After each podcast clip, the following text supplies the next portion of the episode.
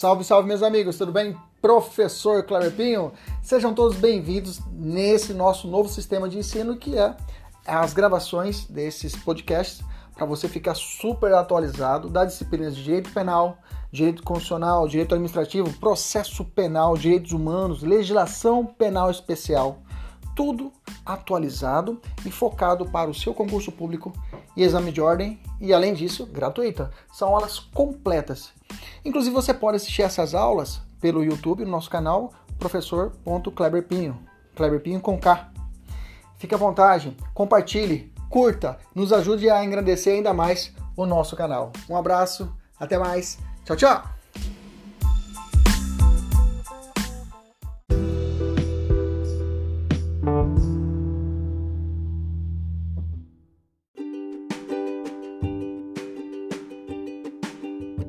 Salve, salve meus amigos, professor Kleber Pinho! Começando mais uma aula, uma aula hoje especial, vamos fazer resoluções de questões, vamos resolver 10 questões de direito administrativo, vamos falar sobre administração indireta, ok? Vamos trabalhar da chamada administração indireta. Já saúdo nossos alunos da mentoria, aos nossos seguidores aqui no YouTube. Essa aula vai ser gerada também um, um áudio que você pode escutar tanto no canal lá no Spotify, também no, no Apple e esqueci agora o último, outra plataforma que você pode ouvir o podcast dessa aula quantas vezes você quiser. Você também pode assistir essa aula aqui quantas vezes você quiser. Beleza? Vamos lá então. Começando a nossa aula, é, é, vamos primeiro fazer uma. Vamos primeiro sentar o pé, sentar, colocar os pés no chão e vamos fazer uma, uma pequena. Vamos voltar à matéria e conhecermos a respeito da administração pública. Você sabe que a, administração pública ela é um gênero. Se eu falar de administração pública, é um gênero que contém dois grandes grupos, duas grandes espécies. Eu tenho a chamada administração pública direta e eu tenho a chamada administração pública indireta. A administração pública direta é, é a ação diretamente do Estado tá? Na administração da coisa pública. Você encontra isso através, por exemplo, dos órgãos públicos. Quando você vê uma secretaria de Estado, quando você vê uma prefeitura, quando você vê o prefeito agindo, distribuindo as funções nas suas secretarias, a subprefeitura agindo, isso é a própria a organização da administração chamada administração pública direta. E é ela tem a sua organização, ela tem o seu corpo interno. Tem um órgão central ali, digamos que é o, o prefeito, o gabinete do prefeito, aí ele vai criar uma secretaria, ele cria órgãos. Órgãos são criados com a chamada, esse movimento que ele faz, criando internamente esses, essas, esses centros de competência, ele chama, esses órgãos é chamado de desconcentração, quando ele está desconcentrando. Até a gente tem um macete, quando você escreve desconcentração, o O bem no meio do concentração, você lembra de órgãos. Pronto, você lembra de O de órgãos. Bacana? Beleza? Nós temos uma aula gravada aqui sobre administração pública direta, tá? Dá uma olhada aqui no nosso YouTube. Inclusive os alunos, eu avisei os alunos da mentoria, né? Eu acho que a Delza já falou, professor, Delma, já estava olhando, já estava assistindo outra aula minha dessa, tem uma aula mais completa da administração pública que está liberada aqui no meu YouTube, tá? Não é resolução de questões, mas ela já é completa da administração pública indireta. Se você quiser assistir também, fique à vontade. Beleza, beleza. Então a administração pública direta tem essa característica. Já aí, a administração pública direta, com o movimento da administração gerencial, principalmente nós tivemos aí um movimento de privatização, depois da, da emenda constitucional 19, que teve uma, uma, grande mudança na característica da administração pública, ela passou a ser uma administração gerencial, começou a administrar, é, implantando princípios, por exemplo, que não existia, a legalidade, pessoalidade, moralidade e publicidade, que era isso antes da emenda 19. Depois da emenda constitucional 19, trouxe o que? A eficiência, né? E com a eficiência nós tivemos várias situações em que criação de agências, agências reguladoras, agências executivas. Então começou a trabalhar uma forma mais técnica a administração pública. Não que antes não era, mas agora isso já estava institucionalizado com a própria administração gerencial com a emenda constitucional 19. Antes disso já existia o que a possibilidade da administração ela observar, falar o seguinte, olha, serviços públicos tem muita coisa para a gente administrar. Vamos fazer o seguinte, vamos passar isso para para nossa para alguma, algumas é, vamos criar entidades para que elas possam fazer essa função nossa que a gente faz de, de exploração de serviço público ou até se for o caso de iniciativa privada vamos criar então pequenas pequenos entes descentralizados entidades para que ela possa cuidar de alguns, algumas funções que a gente pode passar para ela mediante uma lei ou autorizando mediante lei? Ah, vamos fazer. Então eles começaram a ter um movimento de, chamado de movimento de criar entidades, criar pessoas jurídicas de direito privado e algumas de direito público para que elas pudessem, se for o caso, explorar a atividade econômica, se for o caso, ou até, se for o caso, é, realizar atividades que a administração pública falou, não, vamos passar para outra pessoa fazer isso. E aí nós temos a ideia da chamada descentralização. Descentralização da administração pública é essa, essa quando a gente coloca, escreve descentralização. O E bem no meio, descentralização, o E bem no meio, você lembra de entidades. Se na desconcentração você lembrou do O de órgãos, na descentralização você vê o E de entidades. Então é a possibilidade da administração pública criar entidades para que elas possam ali explorar a atividade privada, se for o caso econômico, ou até realizar serviços públicos típicos. Né? E aí nós temos as entidades da administração pública indireta. Bom, quem são essas atividades da administração pública indireta? Eu tenho o chamado quarteto fantástico que a gente chama, né? O quarteto fantástico é chamada autarquia, a fundação pública, as empresas públicas e as sociedades de economia mista. O que é importante para a prova é você saber como é que elas são criadas e como é que elas são distintas. E algumas características, por exemplo, se pode penhorar, não pode penhorar bens, beleza? A respeito disso. Dessas quatro aqui, a regra é que duas são pessoas jurídicas de direito público, que são as autarquias e as fundações, e duas são pessoas jurídicas de direito privado, que é a, ente, a empresa pública e a sociedade de economia mista. Mas cuidado, tá? É possível uma empresa pública ou uma sociedade de economia mista ter um regime de direito público, tá? Já te explico agora. Excepcionalmente é possível, tá? Excepcionalmente é possível. Ela não ser privada, que a gente aprende muito. Ah, a autarquia, a, a empresa pública o social economista é tudo privado, é tudo privado. Não, é possível que eu tenha uma empresa pública ou uma social economista de âmbito público, mas é a exceção da exceção à regra. A exceção da regra. Beleza? Tranquilo? Então vamos fazer o quê? Vamos fazer um sobrevoar aqui em outro material mais completo. E aí vou fazendo algumas recordações aqui. Bom, como eu disse para vocês, as pessoas jurídicas podem ser direito público e direito privado. Essa é a regra, né? Uma, um ponto importante é como são criados as entidades da administração pública indireta. Alguém te pergunta como é que é criado uma autarquia? Como é que é criada uma fundação? Como é que é criada uma empresa pública? Como é criada uma sociedade economista? Aí você fala, aí ele, pode, a pessoa pode perguntar, é tudo do mesmo jeito? Aí você fala assim, não, calma, tem uma tem diferença. A autarquia, a autarquia, tá? Que é uma pessoa jurídica de direito público, quem cria ela é a lei. A lei é uma lei específica que, é, que ela cria a autarquia. Então, uma lei específica cria a autarquia. Criando a autarquia, ela não precisa de mais nenhum outro requisito ela já pode, daquele momento da sua criação pela lei, já surtir os seus efeitos. Então não preciso, por exemplo, se eu for criar uma pessoa jurídica, ah, professor, eu vou criar uma pessoa jurídica, direito público, é, não, pessoa jurídica, direito privado, eu vou criar uma empresa. É só você pegar um papelzinho e criar, já está valendo, já é o suficiente? Não, você tem que dar vida a ela.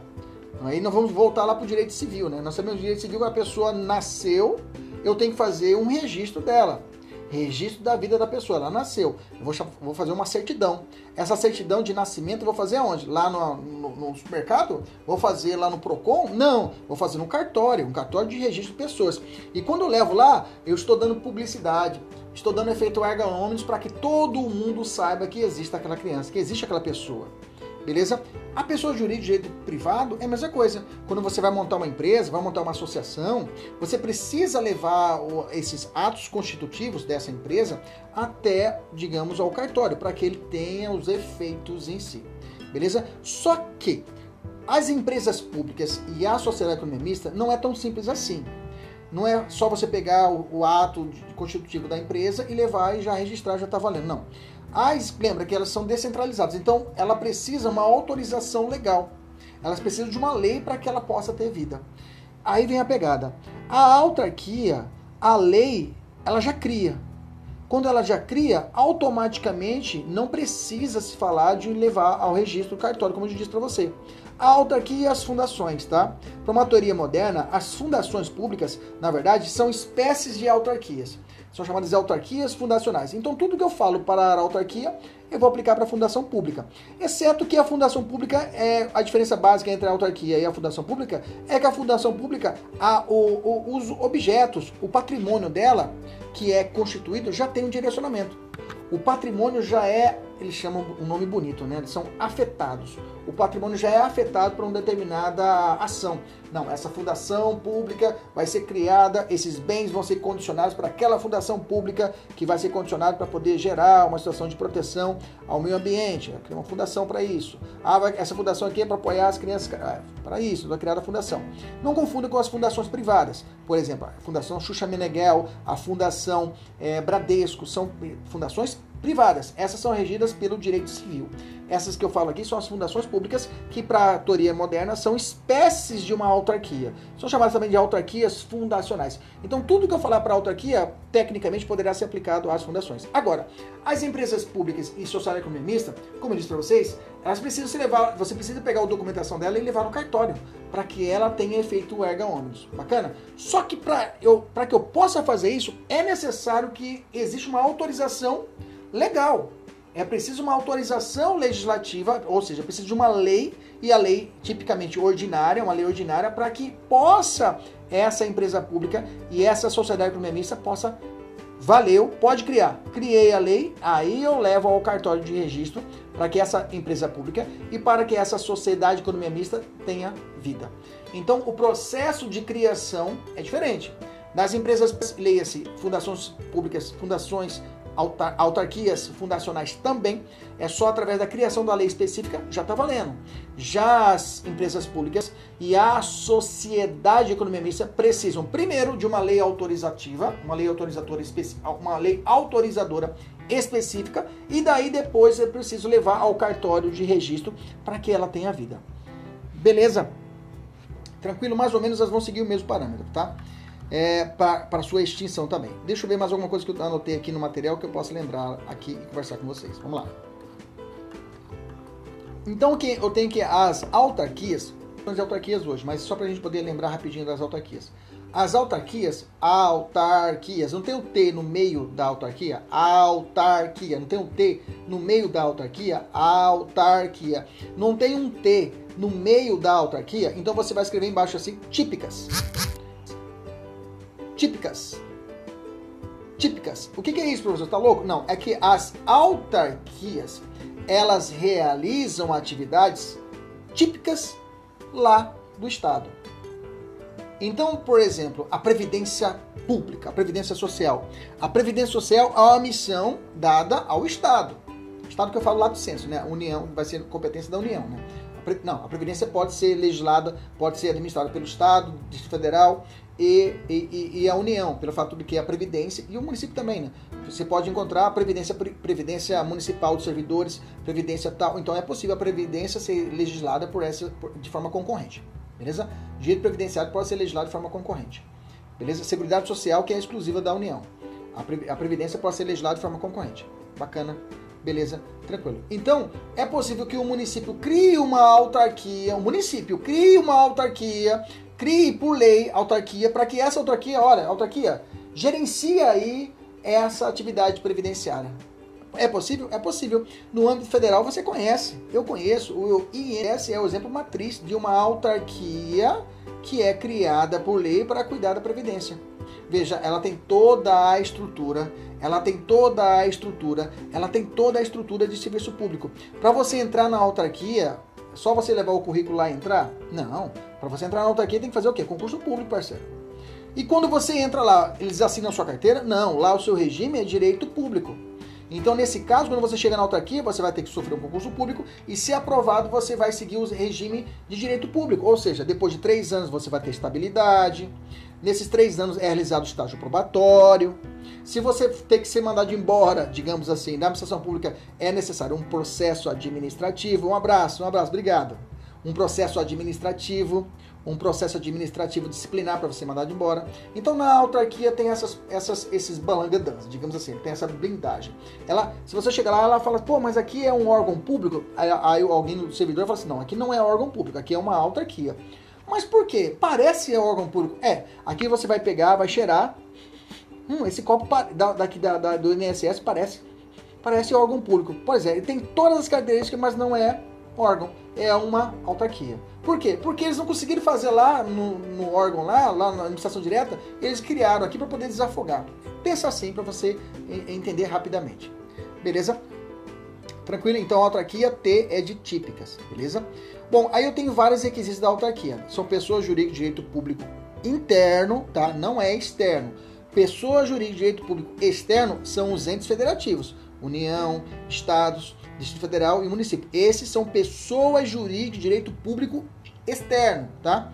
Aqui, nesse, nós temos... Opa, peraí, peraí, peraí, não, opa, deu uma, deu uma peraí, volta, volta, voltei, volta, volta, volta, volta. Externo é, é, é, é, é a união, né? É a união que pode ser externo e interno. Então, direito público, direito público interno, direito público interno. Foi, vacilei, desculpa. Direito público interno, beleza? E a autarquia é direito público interno também. Beleza? Tranquilo? Deu uma, deu uma viajada.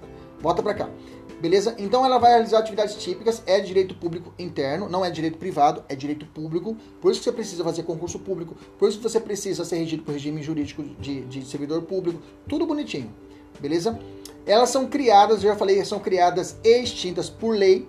Lembra, né? Tem até um macete que eu falo para os alunos. A lei cria autarquia. A lei cria autarquia. Fala rápido. A lei cria autarquia. Fala na sua casa. Pode falar. Pessoal vai pensar que você é louco, mas pode ter problema. Concurseiro e oabeiro e oabeira, não... o pessoal já compreende que você tem problema. Problema de estudar bastante e passar logo. Alegria, autarquia. Fala rápido. Autarquia, alegria, autarquia. Alegria, autarquia. Pronto, lembra? Alegria, autarquia. Alegria, autarquia. Alegria, autarquia. Pronto, lembrou. O macete é horrível, mas beleza. Alegria, autarquia. Ale... Alegria, autarquia. Pronto. Alegria, autarquia. Você não esquece mais. Beleza? que mais, professor? Elas são estatutárias do servidor público, os bens delas são públicos, tá? A autarquia tem a característica que os bens são públicos. Se são públicos, recai sobre ela a proteção da impenhorabilidade, não pode ser penhorada, beleza? Tranquilo? Elas possuem as prerrogativas especiais da Fazenda Pública, digamos, prazo em dobro para razoar, contestar e outras mais, tá? É, elas não sofrem falência, tá? Não sofrem falência. Eu estou selecionando aqui os principais características, né, para a gente poder ganhar. A, a, os requisitos, elas não podem acumular cargo público ou servidor público. Tudo que eu falo para um, um, alguém que está dentro de um órgão, dentro do poder judiciário, dentro do poder executivo, eu vou aplicar na autarquia. O cara, por exemplo, não pode acumular cargo público, exceto aqueles constitucionais, né? Dois cargos de professor, de professor e técnico e dois da área de saúde. Lembra disso que tem na Constituição? É possível a pessoa. E fora aqueles outros também, o vereador também pode a, a assumir outro cargo, desde que seja compatibilidade de horário e vencimentos. O, um, o juiz pode acumular com cargo de professor. É, de carreira pública, o promotor de justiça pode acumular com cargo de professor, beleza? Então, todas essas regras se aplicam a, a, a, a, a acúmulo de cargos, eu também aplico para os servidores das autarquias, tá bom? Beleza? Elas não têm capacidade legislativa de fazer norma, tá? É, seus dirigentes, os dirigentes das autarquias, do INSS, por exemplo, ele, ele, ele, tem, ele tem a postura, eles ocupam cargos de livre nomeação e livre exoneração. Livre nomeação e livre exoneração são cargos de chefia, são cargos ad nutum. O que, que significa? Essas são chamadas funções funções, é, alguns chamam de funções comissionadas, é, né? Alguns chamam de funções comissionadas, né? Pode chamar função, função de confiança ou função comissionada. A função de confiança, a função comissionada é quando o cara é servidor público e ele é recai para ele sobre recai sobre ele um cargo especial, um cargo de direção, chefia ou assessoramento o superior fala assim: olha, você vai ser o dirigente do INSS. Opa, beleza, você vai ser. Opa, beleza, maravilha. Ele pisa na bola. No dia seguinte, ele perde o cargo, não vai perder o cargo, ele vai perder a função, a exercer o, a função de analista que ele foi aprovado. Então a função pública é isso. O cara ganha aquele estado especial, no dia seguinte ele pode volta a fazer a função anterior. É diferente da chamada cargo em comissão. O cargo em comissão, aguarda aí, guarda isso. O cargo em comissão também é ad nutum, ou seja, ele pode dormir, é, ele pode dormir um cargo, no outro dia acordar já chefe ou pode dormir de novo já não mais chefe, digamos assim. No cargo em confiança, a diferença da função é que é o seguinte, tem os mesmos requisitos, é ad nutum, o cargo também é para direção, chefia e assessoramento, é a mesma implicância, só que esse cargo público, o cargo comissão ou cargo de confiança, ele pode ser assumido por quem não é servidor público. por quem não é servidor público. Só que a quantidade mínima de vagas, se abertas, tem que ser conferidas para quem já é servidor público, como se fosse a função, mais ou menos assim. Professor, me dá um exemplo desse cargo de comissão. Fácil. Imaginamos eu, Kleber Pinho, notório saber jurídico, 10 anos de advocacia. Eu, eu, eu sou nomeado, eu sou, eu sou, escolhido pelo tribunal, de, pela OAB, numa lista sextupla. Depois, vai, depois dessas listas de seis, vai para o Tribunal de Justiça, escolhe três. O Tribunal de Justiça escolhe dessas seis, desses seis que a OAB escolheu, e eu tô aqui no meio. Vai para o Tribunal de Justiça. O Tribunal de Justiça escolhe três. Desses três, vai para o governador e o governador escolhe um. E esse advogado, ele entra no, pelo, entra no Tribunal de Justiça como desembargador. Desembargador pelo quinto constitucional. Então é possível que eu seja, eu, eu, eu Pinho, seja um juiz, leia-se, um desembargador, que é um juiz, mas só que um desembargador é o nível de segundo grau. Do dia para noite, sim ou não? Sim, sim, sim. Claro que volta. O Guilherme fez uma pergunta aí que é óbvia, né, Guilherme? Se o cara perdeu a função, não pode continuar com a função dele, né? Ele vai perder o, que, o, o a mais, né? Tem um amigo meu que ele é coronel e ele é comandante, né? Comandante de uma determinada força no Brasil aí, né? Militar. Ele é comandante de determinada força, mas ele é coronel. Ele é coronel.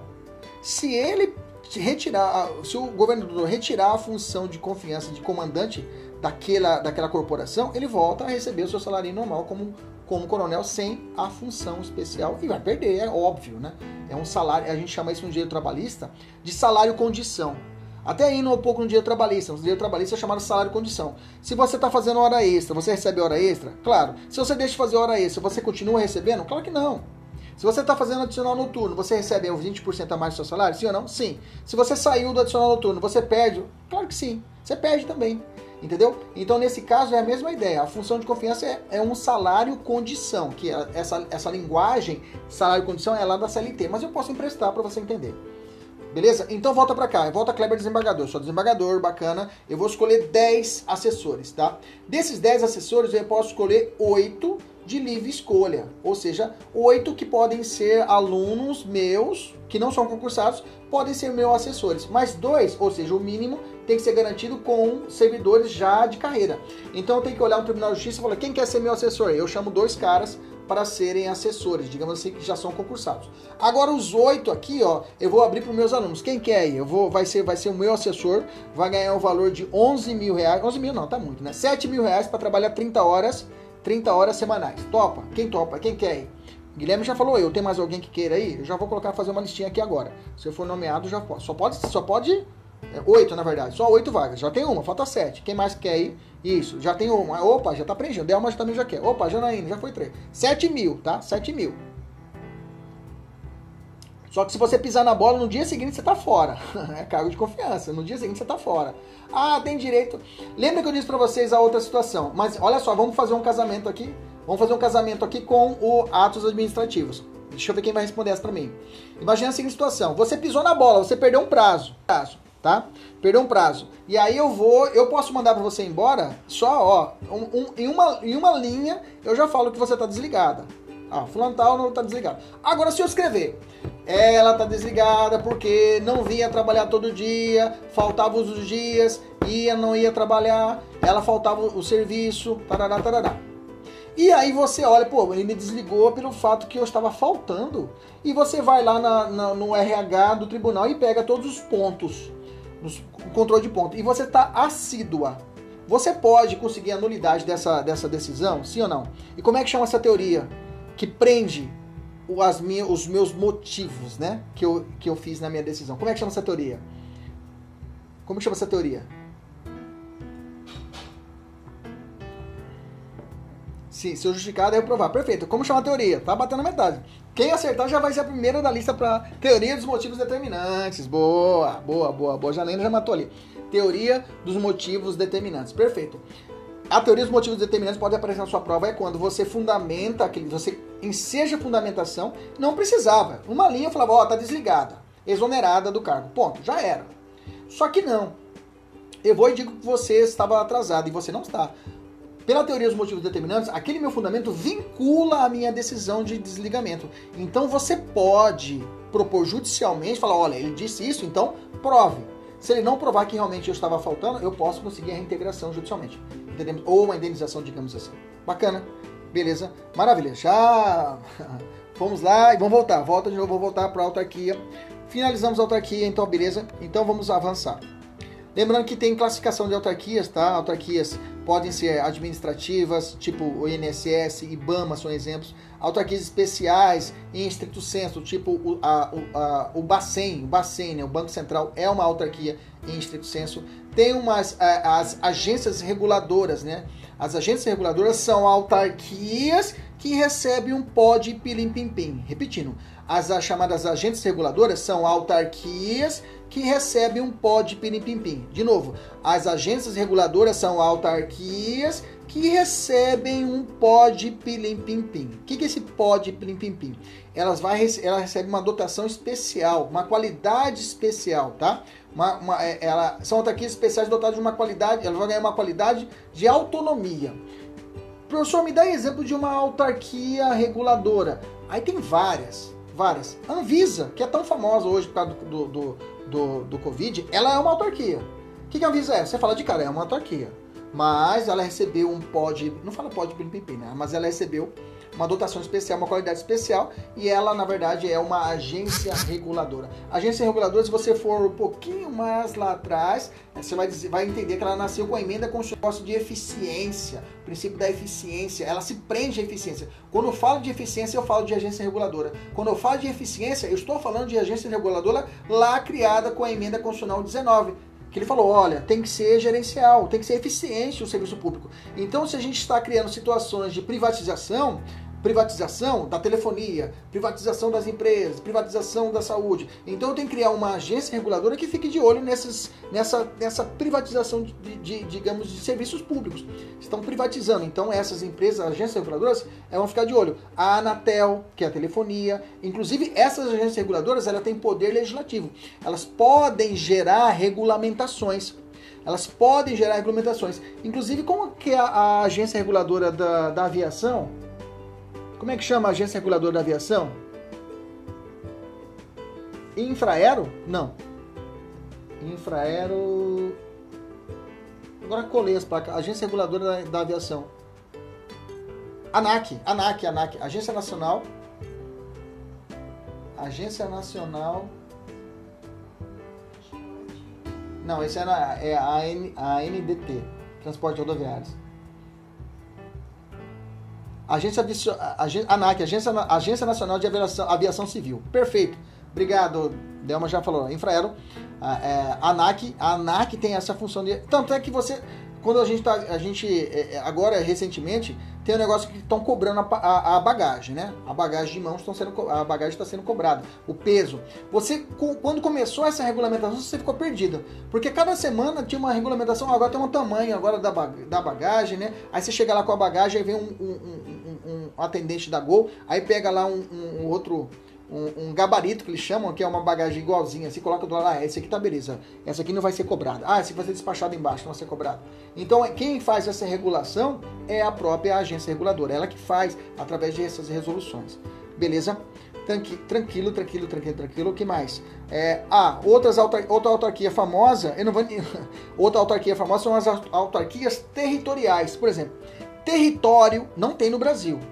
Na minha época, eu lembrava, eu lembro que eu estudei na, lá em estudos sociais, não, em OSPB. Eu tinha essa disciplina na, na, na, escola, chamava OSPB. Era a sua época, né, Delma? Delma, nossa aluna aqui, que igual eu, é, igual a minha pessoa aqui, é experiente, né?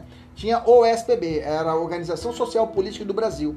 Na OSPB eu aprendi que existia o, o território de Fernando Noronha Hoje não mais. Com a Constituição de 88, o território de Fernando Noronha foi incorporado ao estado de Pernambuco. Hoje não tem mais território, mas quando existir, você sabe que ele vai fazer parte da União, porque ele é uma autarquia territorial da União.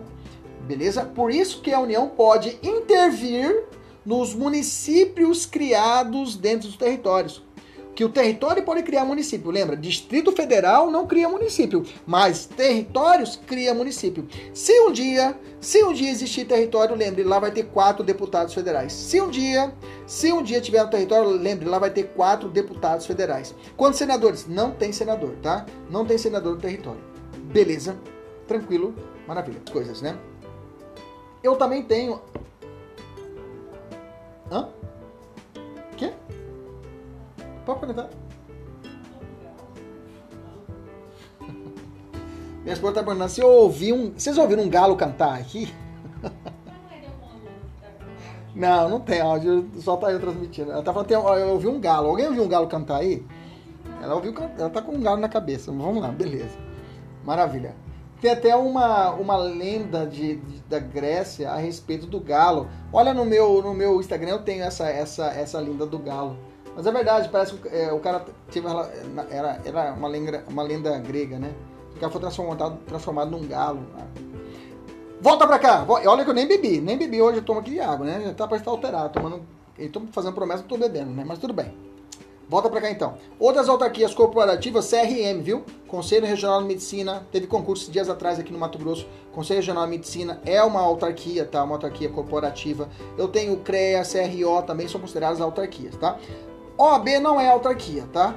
OAB, ela, ela, ela é, teve uma ADI, a ADI 3026, que foi proposta pelo, o, pelo, pelo, pelo DF, tá? Essa ADI questionava a autarquia, a OAB como autarquia. A OAB não é considerada autarquia, tá? Mas a OAB, ela tem, ela não é, é o, o STF tem um entendimento interessante. Ele falou assim, não é autarquia, não é autarquia, então não precisa ser sujeita a concurso público, beleza? Beleza. Mas ela impôs algumas coisas à autarquia. Ela é, ela é pessoa jurídica de direito público, com todas as vantagens e prerrogativas da fazenda pública, imunidade tributária, prazo em dobro, prescrição quinquenal, mas sem as restrições impostas à pessoa jurídica de direito público, ou seja, concurso e licitação. Ela, ela criou um ser híbrido, né? A OAB ela não é autarquia, mas não pode, precisa fazer concurso público nem fazer licitação, mas ela goza dos, do, da, dos, das proteções, ou seja, é, imunidade tributária, não precisa fazer licitação, beleza? Tranquilo. Fundações, como eu já disse anteriormente, tem esses critérios especiais. Eu vou pular. Vamos falar agências reguladoras, já falei para vocês, tá? Agências reguladoras que são autarquias com pó de pirim-pim-pim, já falei para vocês. O fundamento das, das, a, das agências reguladoras está contido no artigo 21, inciso 11 da nossa Constituição, é, trata a respeito das, das agências reguladoras, beleza? Tranquilo? Maravilha.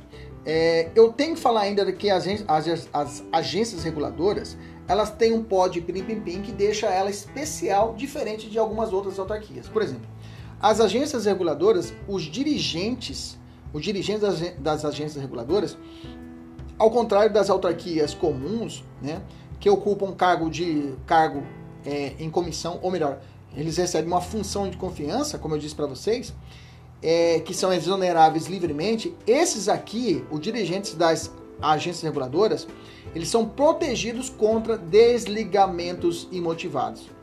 Existe, contra, existe para eles uma blindagem que é dada pela Lei 9986 de 2000. A Lei 9986 de 2000, anota aí, artigo 9 artigo 9 da 9986 de 2000 protege, ela vai, vai criar uma blindagem para esses dirigentes é, das agências reguladoras. Isso aqui cai em prova, viu? Inclusive, é, eu vou ler para você o artigo 9 rapidinho. O membro do conselho diretor ou da diretoria colegiada somente perderá o mandato 1. Um, em caso de renúncia. 2. Em caso de condenação judicial transitado julgado ou de condenado em processo administrativo disciplinar. 3. Por infringência de quaisquer vedações previstas no artigo B. E o artigo B, 8, aliás, o artigo 8B, que fala assim, né? Que algumas vedações. Por exemplo, receber a qualquer título e sob qualquer pretexto honorários, exercer qualquer outra atividade profissional ressalvada ao magistério, né? Aí falar a respeito até de cúmulo de cargo participar de sociedade simples ou empresária, emitir parecer sobre matéria de sua especialização, exercer atividade sindical, exercer atividade político-partidária é, e outras mais. Então, veja, ele traz algumas blindagens que esse cara só poderá ser desligado se diante de uma situação, por exemplo, de uma condenação judicial transitada julgado ou fundamentado em um processo administrativo disciplinar que vai, ser, que vai ser dado a ele o direito à ampla defesa e contraditório. Beleza? Outra característica é que esses dirigentes, eles têm um mandato fixo, tá? A duração varia de 3, 4 e 5 anos, tá? Dependendo da autarquia especial dessa agência reguladora, vai variar o mandato deles. Beleza? Então, você vê que tem uma, é diferente. o, o, o, o, presidente do INSS ele, tem, ele é mais factível de ser exonerado do que um, um, um, um dirigente, da, um, membro, né? Membro da diretoria colegiada de uma agência reguladora. Beleza? Ah, ainda sobre esses dirigentes dessas agências reguladoras, tem mais uma característica. Primeira característica, eles são mais, digamos assim, só pode ser desligado nessas situações que eu disse para você. É, outra que é o mandato é fixo e terceira é que eles possuem uma chamada quarentena dos dirigentes. É quarentena, mas não é 40 dias, tá? O que, que é isso? Ele fala o seguinte, o artigo 8 da mesma lei que eu disse para vocês. Os membros da Conselho Diretor ou Diretora Colegiada ficam impedidos de exercer a atividade ou prestar qualquer outro serviço no setor regulado, ou seja, se ele trabalha na aviação civil, ele não pode ele não pode prestar serviços nessa área, porque ele foi dirigente de uma agência nacional. Fica fácil. Ele abrir uma empresinha do lado e fazer tudo que ele tudo programar tudo que ele fez durante o período que ele foi presidente, ou foi diretor, ou foi do conselho. Então, a essas pessoas, o que ele fazia, ele não pode fazer pelo período de seis meses. Contados da exoneração ou do término do mandato, seis meses ele não pode atuar naquela área que ele trabalhava. Beleza? Tranquilo, a gente chama de quarentena. Como eu disse, ela tem poder normativo, né? elas podem editar chamadas resoluções a respeito disso, ou aliás, regulamentos a respeito da sua matéria.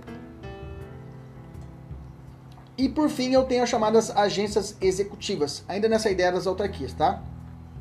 Agências executivas constituem qualificação que se atribui à autarquia ou fundações, tá? Diferente das agências reguladoras, que são autarquias propriamente dita, nas executivas eu tenho as chamadas agências, é, é que são chamadas, a, a, pode ser autarquias ou propriamente fundações, tá? É, hum, que mais que eu tenho que falar para vocês a respeito das agências, agências executivas? A agência executiva, ela vai fazer, são, é, constituir qualificação, deve ser, já falei, né? Ela reflete claramente o princípio da eficiência como agências reguladoras, e elas são consideradas, é, é, elas são criadas, né, para poder realizar uma função gerencial, tá? Elas têm uma função, a autonomia gerencial que foi dada pelo artigo 37 para o 8 da Constituição foi para a criação dessas autarquias, desse, dessa, dessa, dessas agências executivas, que vão fazer essas, essas funções especiais para cotejar o serviço público em si, tá? Se eu fazer uma comparação da agência reguladora e agência executiva, a agência executiva ela tem, ela só, ela só pode ser criada no âmbito federal, tá? Esse é um exemplo, uma distinção clara da agência reguladora. As reguladoras podem ser feitas nos três âmbitos: estadual, federal, municipal e distrital. Já a executiva só, só no âmbito federal, tá? Eu tenho que, é, por exemplo, dar um exemplo de agência executiva, professor. O Inmetro. O Inmetro é uma agência executiva, tá? Então, é, é uma qualificação especial que é dada uma autarquia ou uma fundação que vai visar uma operacionalização mediante exercício descentralizado de tarefas públicas, né? Beleza, tranquilo, chega de autarquia. E aí vamos falar rapidinho de empresas públicas. Empresas públicas e sociedade economia mista. Antes disso, você tem que lembrar que empresa estatal, empresa estatal é o gênero que tem duas espécies. Empresa estatal é o gênero que tem duas espécies. As autarquias, as sociedades de economia mista e as empresas públicas. Empresas estatais é o gênero que tem duas espécies. Empresas estatais é o gênero que tem duas espécies: as empresas públicas e as sociedades de economia mista. Não posso confundir uma com outra, beleza? Gênero dessas duas, professor. Qual é o gênero? Vamos falar de algumas considerações gerais das duas, tá? Elas podem ser criadas por duas missões. Uma empresa estatal pode ser criada para ter duas missões. Uma, ou ela vai prestar serviço público, uma empresa pública pode prestar serviço público, ou ela vai explorar atividade econômica. Então, tanto a empresa pública, espécie do gênero empresa estatal, tanto esta espécie do gênero empresa estatal, elas, têm, elas podem receber duas missões. Sociedade economista, vou te dar uma missão aqui. Vai prestar um serviço público, que não é a regra. A regra é que ela vai fazer explorar atividade econômica. Tanto é que quando eu falo para você, me dá um exemplo de empresa pública, você já lembra? Caixa econômica. De cabeça. Por quê? Ela explora a atividade, é, é, atividade econômica. Beleza? Já a, a empresa, a, a, a, sociedade economista, me deu um exemplo. Você vai falar Banco do Brasil, professor.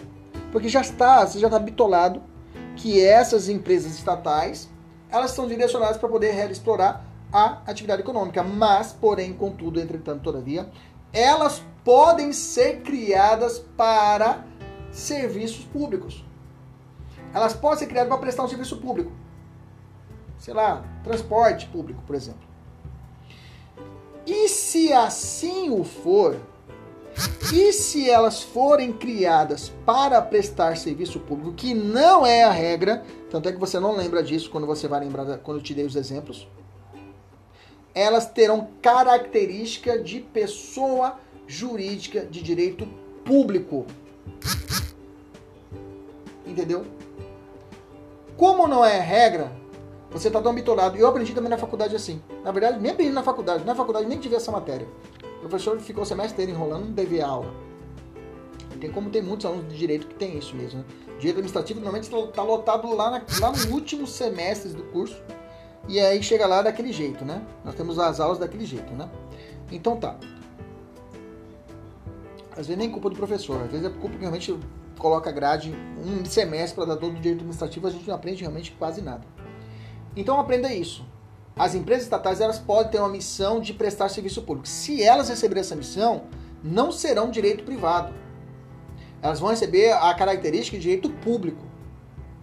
Então serão pessoas jurídicas de direito público e não pessoas de direito privado, que é a regra como nós aprendemos. Beleza? Isso está onde, professor? Está no artigo 173, parágrafo 1 da nossa Constituição Federal. Tá? Eu até coloquei isso aqui, ó, por exemplo. Caso a empresa estatal, a empresa a ser criada, seja prestador de serviço público e sua atividade de fim é a prestação de serviço público, então o seu regime jurídico será excepcionalmente de direito público. Ou melhor, é possível uma empresa estatal com regime jurídico de direito público. Bacana? Porque se você ler o inciso 2 do parágrafo 1 do artigo 173, você entende isso. Porque fala assim: a sujeição a, ao regime jurídico próprio das empresas privadas, vírgula, inclusive quanto aos direitos e obrigações civis, comerciais, trabalhistas e tributários. A sujeição ao regime jurídico próprio. Então esse artigo não define apenas as empresas estatais como que exercem atividade econômica, tá? Que eles vão seguir um regime próprio de atividade privada. Por exceção, se, se, se elas tiverem a característica de prestação de serviço público, elas seguirão a regra lá das autarquias. Beleza? Tranquilo? Maravilha. Eu tenho aqui jornadas, é melhor você assistir a nossa aula completa depois, tá? Então, deixa eu ir já para a tabelinha, eu fiz uma tabelinha para diferenciar é, o que, que é sinônimo. Aliás, eu tenho que mencionar que existe uma lei, uma lei própria que trata das empresas estatais, tá?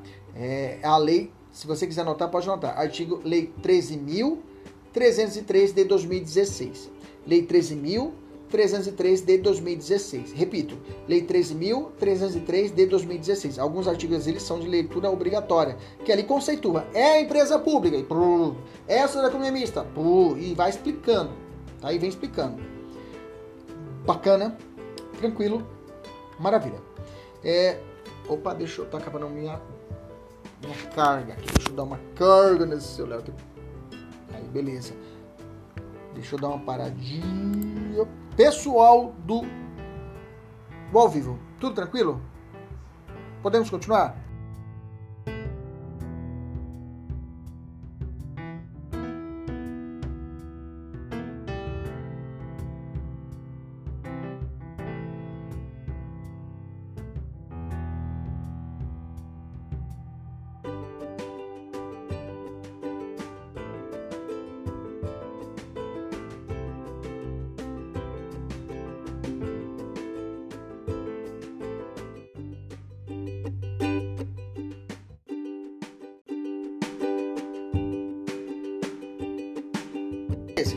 Vamos fazer algum, alguns paralelos, vamos fazer algumas coincidências entre empresa pública e sociedade economista.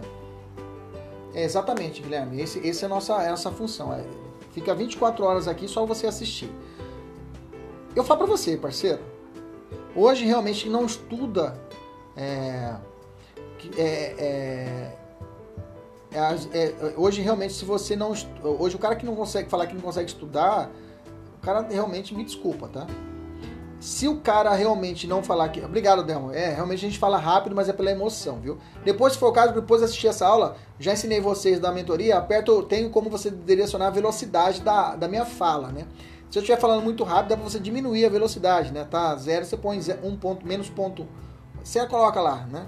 Eu gosto de assistir aula, por exemplo, pelo menos às vezes estou assistindo alguma aula, eu coloco é, a velocidade 2, que eu que como eu sou, eu consigo ouvir rápido, né? Blá, blá, blá, eu consigo ouvir rápido e consigo entender, né?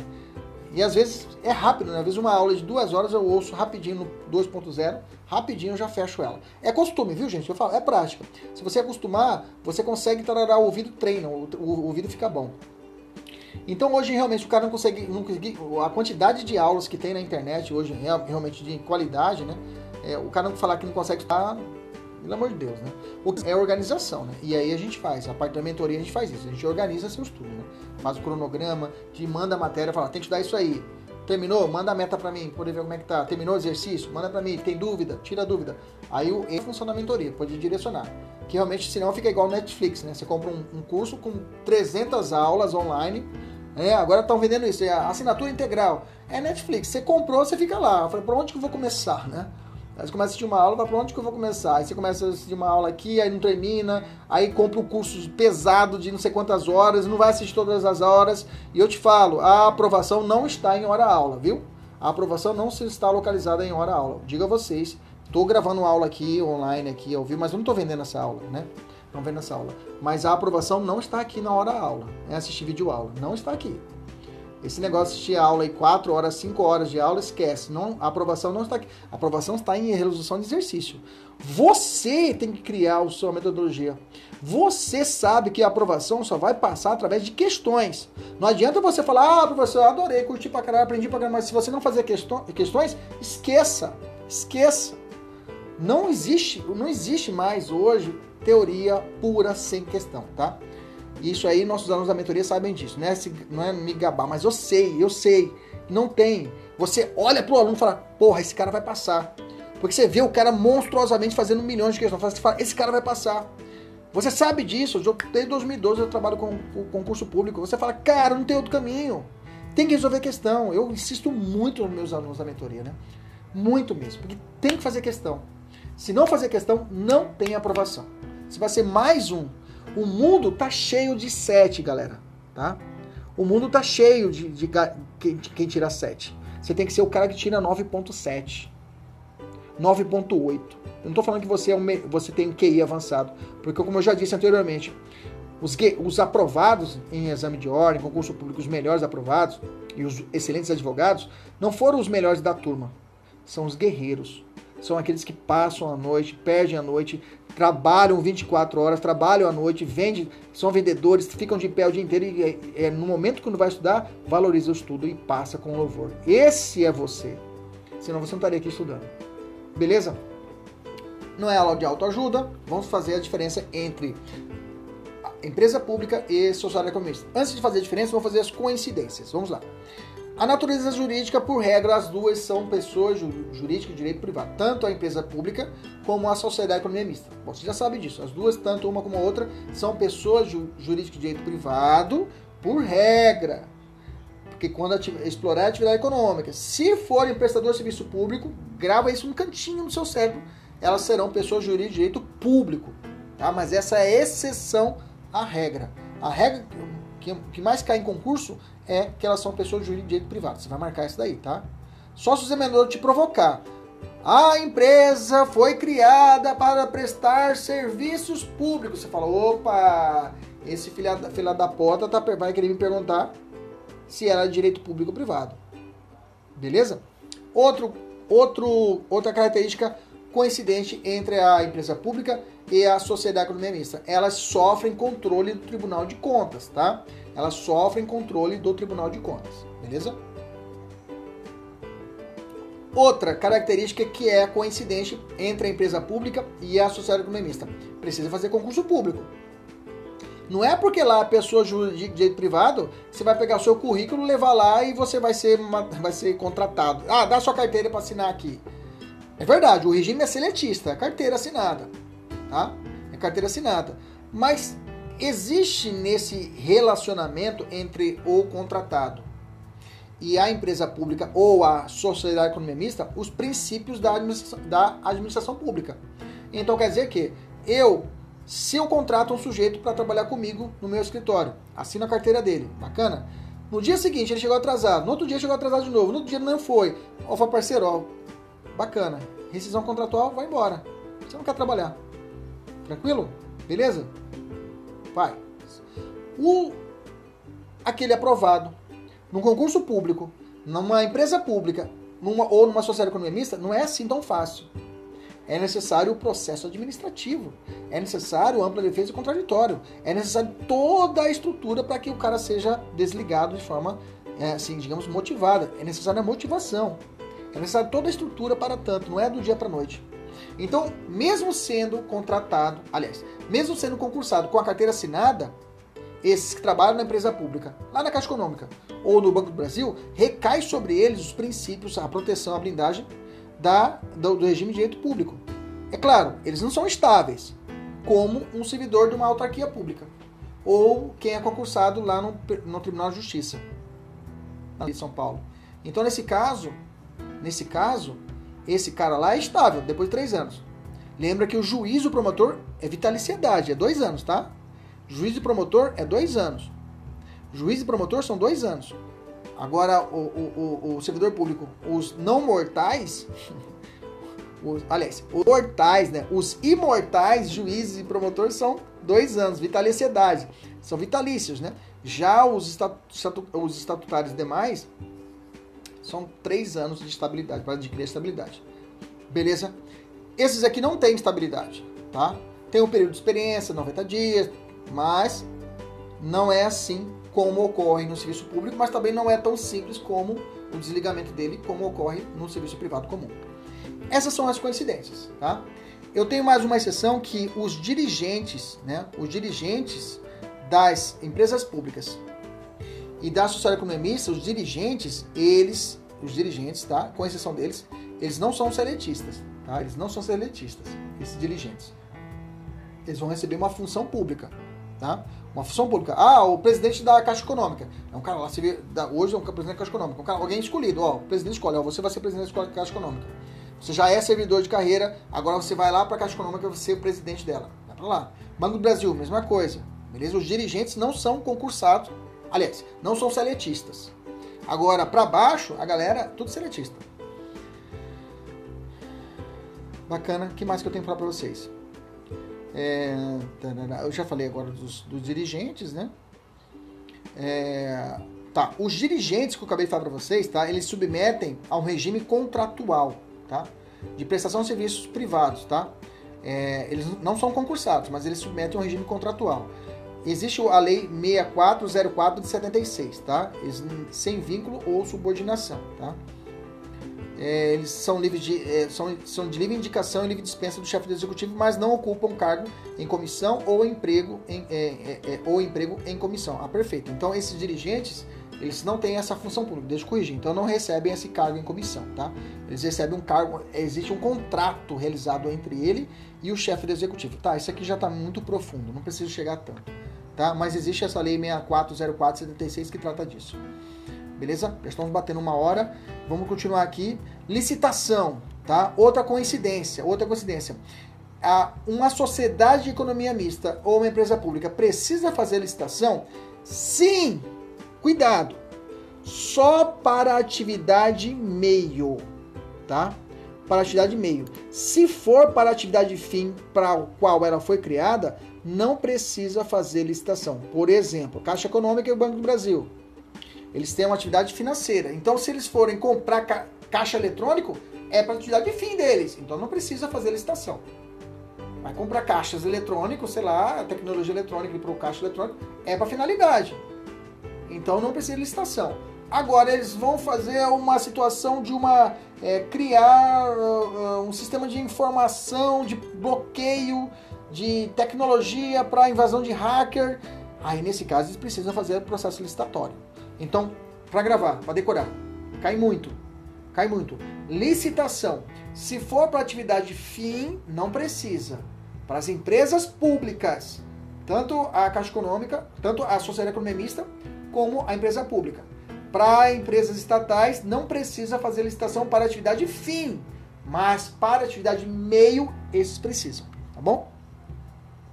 Concurso, já falei que precisam, né? Ah, teto constitucional. O cara passou na Caixa Econômica Federal. Beleza? Beleza. Ele é, servidor, ele é servidor público? Não, ele é empregado público, né? Tem até essa nomenclatura dada pela professora Maria Zeta de Pietro, né? Ela chama de empregado público. Eles são empregados públicos, não são servidores públicos. Mas eles devem respeitar o teto constitucional? Sim, eles devem respeitar o teto constitucional. Esse teto constitucional é, é, é, é. Não, deixa eu voltar aqui. A regra, a regra, eles não precisam obedecer o teto constitucional. Vamos explicar. O que é o teto constitucional? A nossa Constituição Federal, o artigo, no artigo 37, inciso 11, ela estabelece alguns. É um inciso gigantesco, né? Um inciso gigantesco. Eu acho que um dos maiores incisos que tem. Ela, é, a atividade meio. A atividade meio precisa fazer licitação. A atividade fim não precisa fazer licitação. De novo, a atividade meio precisa fazer licitação. A atividade fim não precisa fazer licitação. Bacana? Beleza? Atividade fim, Banco do Brasil, atividade econômica. Ah, se ele vai comprar um caixa eletrônico de uma empresa, ele precisa fazer licitação? Eu pergunto, caixa, o caixa eletrônico é para atividade fim dele? Sim, então não precisa fazer licitação. Beleza. Vai fazer uma, um serviço de, de compra, compra de marmita Marmita para os seus funcionários. É atividade fim oferecer comida ao funcionário? Não é. Então, é atividade meio. Então, para a compra da marmita, para a compra dessa, dessas marmitas para uma empresa, precisa, precisa, precisa de, precisa de é, licitação. Bacana?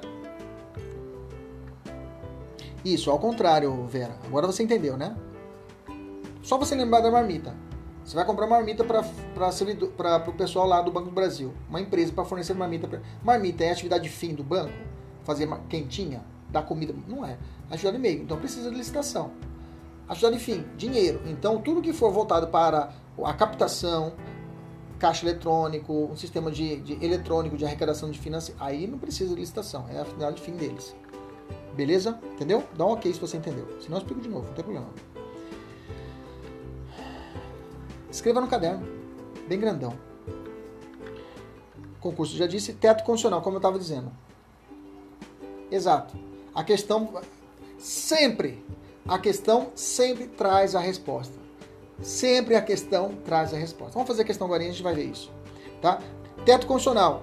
Só vai obedecer o teto constitucional tá? se a empresa pública ou a sociedade economista receber é, subvenções, ou seja, a entidade receber recurso para o pagamento da despesa pessoal ou custeio geral dos seus funcionários. Se ele receber um dinheiro. Opa, beleza? Tudo ok? Bacana. Se, ó, presta atenção. O cara passou para analista do Banco do Brasil. A nossa Constituição fala que quem trabalha no âmbito federal, por exemplo, um juiz federal ou um policial federal, não pode ganhar mais que o ministro do Supremo. Um professor da federal não pode ganhar mais. Estou falando, estou explicando agora o teto constitucional. Estou explicando agora o teto constitucional. O ministro, quem trabalha no âmbito federal, a pessoa passou no concurso público no âmbito federal, beleza? Tranquilo? Passou. Ah, eu passei para juiz federal, ótimo. Passei para policial federal, ótimo. Passei para policial rodoviário federal, maravilha. Beleza? Esses que passam no regime federal. No âmbito federal, ninguém, nenhum servidor, inclusive o presidente da República, não pode ganhar mais que o ministro do Supremo. Ninguém pode ganhar nome federal. Desce. No âmbito do Estado, aqui no Mato Grosso, por exemplo, como se dá o teto estadual? No âmbito estadual, um professor do Estado, um policial militar do Estado, um delegado de polícia do Estado. Esses tetos regionais são divididos para cada poder. Por exemplo, no poder executivo, ninguém pode ganhar mais que o governador do estado. No poder legislativo, ninguém pode ganhar mais que um deputado estadual. E no, no, no, no poder é, é, judiciário, ninguém pode ganhar mais que o desembargador. Beleza? E no âmbito municipal, é só a medida é o poder executivo. Então, no âmbito municipal, ninguém pode ganhar mais que o prefeito. Repito, âmbito federal, ninguém pode ganhar mais que o ministro do Supremo. Âmbito estadual, divide para cada poder. No poder executivo, ninguém, ninguém ganha mais que o governador no âmbito do poder legislativo. Ninguém, é, ninguém no poder legislativo, cara passou no concurso da Assembleia Legislativa. Já sabe que não pode ganhar mais que o deputado estadual. E no âmbito do legislativo, do judiciário, passei para juiz. Você sabe que você não pode ganhar mais que o desembargador. Beleza? E no âmbito do município, se você passou para professor do município, saiba que você não pode ganhar mais que o prefeito do município. Entendeu? Esse é chamado teto constitucional. A pergunta é, no âmbito federal, se o cara passou para passou no concurso público para uma sociedade de economia mista, ou seja, na, no Banco do Brasil. Ele já sabe que não pode ganhar mais que o ministro do Supremo. Beleza? Essa seria a regra, mas presta atenção. Só acontece isso, só vai acontecer isso quando ele passar na empresa pública, quando ele passar na sociedade, quando ele passar na Caixa Econômica.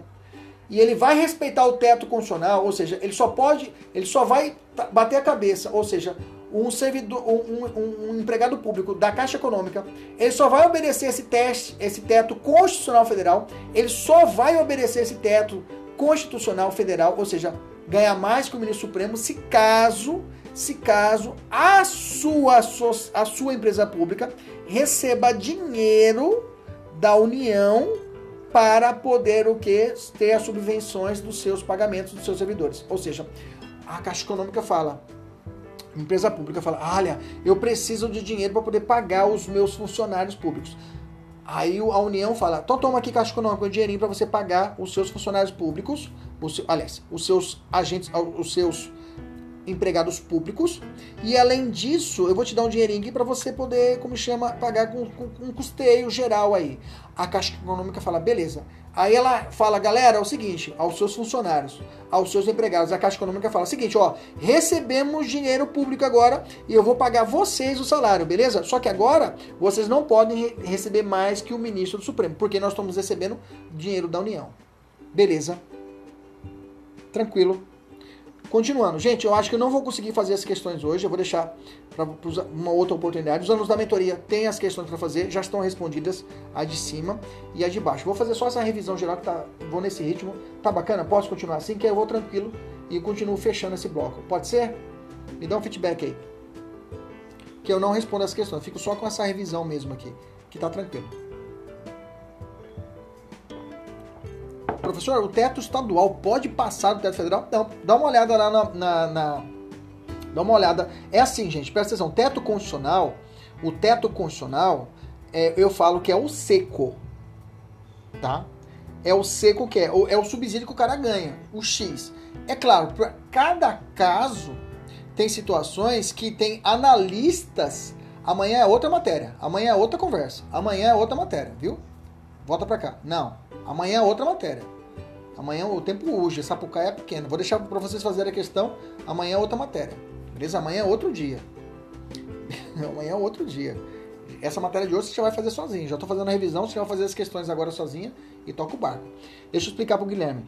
É, então, tem analista do Tribunal de Justiça. Se você entrar na plataforma do Tribunal de Justiça, lá tem a parte de transparência. Se você clicar, você vai achar servidor público que recebe valor mais que até desembargador. Você pode achar lá, você vai achar.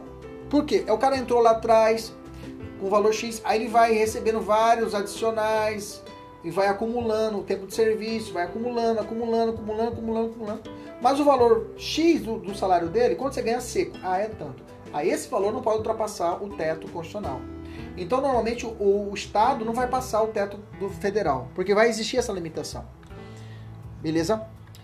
Falência. Vamos voltar. As empresas as empresas estatais, o gênero, podem falir? Não.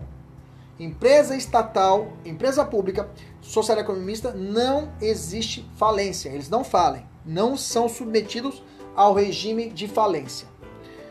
Penhora, gente, presta atenção. Penhora, pode sofrer penhora, professor? A regra é que sim, podem ser penhorados. Mas aí eu vou voltar aquele papinho da atividade fim e atividade meio, tá? Vamos lá. É... Ah, tá. Caso o bem pertença, caso o bem pertencente a, agora sim. A regra é que eu posso penhorar a conta, a, os bens de, da, da Caixa Econômica, da empresa pública Caixa Econômica? Pode. Posso penhorar os bens do Banco do Brasil, que é uma sociedade economista? Posso. Posso penhorar tranquilo. Beleza? Beleza. Essa é a regra. Mas, porém, contudo, entretanto, todavia, se essa empresa pública ou essa sociedade de economia mista for prestadora de serviço público, lembra, as empresas estatais podem ser prestação de serviço público ou atividade econômica. Qual é a regra? Atividade econômica, nós já sabemos, que recai todas as situações de empresa privada em cima dela. E uma delas é penhorar os seus bens. Mas se caso a empresa pública esteja fazendo, a empresa estatal gênero estiver fazendo um serviço público, prestando um serviço público, aí recai a proteção da empenhorabilidade. Aí não pode ser penhorado. Beleza? Tranquilo? Essa é a exceção à regra. Deixa eu falar agora das diferenças, né? Nas, agora são as diferenças das empresas públicas e sociedade economista, tá? Quais são as diferenças? São poucas, tá? São poucas diferenças. Primeiro, isso, mas são essenciais. A empresa pública, como eu falei para você, você tem que olhar a Lei 13.303 de 2016. Tem que ir lá dar uma olhada, tá? Olha lá o artigo 3 que trata da empresa pública e olha o artigo 4 que trata da empresa da sociedade economia mista. Beleza? A empresa pública, 100% do, do capital tem que ser público. Repito, na Caixa Econômica não tem dinheiro da Vivo. Não tem dinheiro da TIM não tem cota participação da TIM lá. O dinheiro, as cotas são 100% pública. Não pode ter dinheiro, não pode ter é, infiltração de entidade privada ali. 100% é pública. Pode acontecer, e as, a lei 13.303 permite isso. Digamos que é uma empresa pública federal. Então, eu posso colocar a União como a maioria do capital dela, coloco 60% de todo o capital, todo o capital da União. Beleza? Entendemos isso?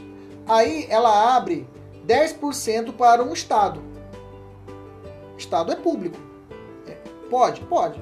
Aí abre para outro município. Beleza? Beleza. 10. Depois mais 20% para outro estado. Beleza? Isso pode? Veja, União é detentora de 60% daquela empresa pública. 10% ela passa para um estado, 10% para um município, 10% para outro estado e 10% para o Distrito Federal. Deu 100%. Veja, o 100% ficou na mão do, do dinheiro público, ficou na mão do público, ficou na mão da entidade pública. Entendeu? Eu não falei que tem 10% do, da, da OI aqui, não. É tudo público. Então eu posso dividir entre os meus, entre o Estado, município, fica o dinheiro dentro da mão pública, entendeu? O 100% fica público. Mas a cota maior, se é empresa pública federal, então a cota maior tem que ser da União. Professor, se fosse um estado, beleza. 60% dessa empresa pública é estadual, do governo do Mato Grosso, por exemplo. Aí o governo fala: olha, vou dar 10% para o município de Cuiabá, 10% para o município de Comodoro, 10% para o município de Jaciara e 10% para o município de Rondonópolis. Veja, o total ficou tudo dentro da mão pública, sim ou não? Sim, isso é empresa pública. A sociedade anônima de economia mista, não. Como assim, professor? É, decora. A sociedade de economia mista, ela sempre tem que ser uma SA. Empresa pública, não. Empresa pública pode ser a livre informação, pode ser uma sociedade anônima, pode ser uma sociedade limitada. Mas a regra vai ser anônima, tá? Mas as, as sociedades de economia mista sempre, sempre, essa é uma diferença, sempre serão sociedade anônima. Então, quando você falar sociedade de economia mista, fala assim, sociedade anônima de economia mista. Pronto. Você não esquece mais. Grava assim, sociedade anônima de economia mista. Você não erra nunca mais. Não erra nunca mais. A sociedade anônima de economia mista, essa daqui é mais bagunçada. A maioria do capital votante tem que ser público. 60%, digamos que é o Banco do Brasil. 60% vai, é federal, né? Então 60% vai ser da União. Os outros 40% eu posso colocar Vivo, TIM, é, é, é, sei lá, Seara, posso, posso ter capital privado aqui no meio, mas a maioria deve ser público. Diferente da empresa pública, que tudo tem que ser público. Posso até passar para os meus, para o município, para outro estado, mas dentro do poder público, 100% público. Agora, na sociedade anônima de economia mista, a maioria é pública, mas eu posso repassar as partes minoritárias para entidades privadas. Beleza? A gente chama de capital, maioria do capital votante. Bacana, tranquilo, maravilha. Gente, era isso que eu tinha que falar para vocês na aula de hoje, tá? Lembrar o grosso a respeito da sociedade economia mista e toda essa parte da administração indireta. Tá? Agora com vocês, alunos da mentoria, agora tem aí 10 questões para fazerem. Tenta fazer as outras questões, as 10 questões que já estão respondidas, mas tenta ler ela e ver os comentários embaixo. Aí você parte para as 10 questões que estão embaixo para você resolver. Beleza? No mais, um abraço, até a próxima, se Deus quiser, e digo a vocês, com todo o coração, Ele sempre quer, Deus sempre quer o melhor para você na sua vida. Dê um beijo na quem você ama e fique com Deus. Tchau, tchau. Até mais.